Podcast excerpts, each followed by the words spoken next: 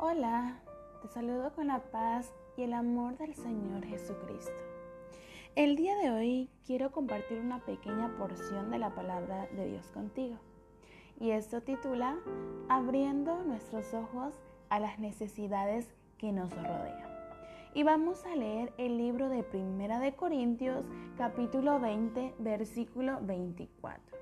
Y dice de esta manera: Que nadie busque su provecho personal, sino el beneficio de los demás. Pocos pasajes de la escritura nos dan una visión más completa de la misericordia que la parábola de Jesús del buen samaritano. En esta memorable parábola podemos aprender cuatro lecciones específicas sobre cómo podemos demostrar misericordia. El día de hoy veremos la primera. Debemos ver las necesidades de las personas que nos rodean. La misericordia siempre comienza en los ojos. Tienes que ver la necesidad antes de poder satisfacer la necesidad. No te va a importar hasta que seas consciente. La Biblia dice en Lucas capítulo 10 versículos 33, la segunda parte, cuando el samaritano vio al hombre, sintió compasión de él. Al igual que el buen samaritano, has tenido personas heridas a tu alrededor. Simplemente no los ves. Es posible que no hayas sido golpeados físicamente, pero han sido golpeados por la vida. Han sido golpeados por las circunstancias y las actitudes y opiniones de otras personas. ¿Por qué nos vemos estas necesidades?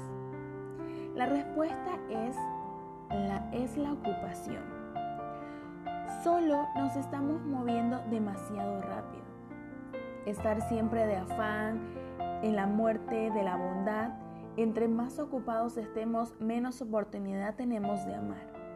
Pero para ser sensible y ver de cerca las necesidades de las personas, tienes que reducir la velocidad.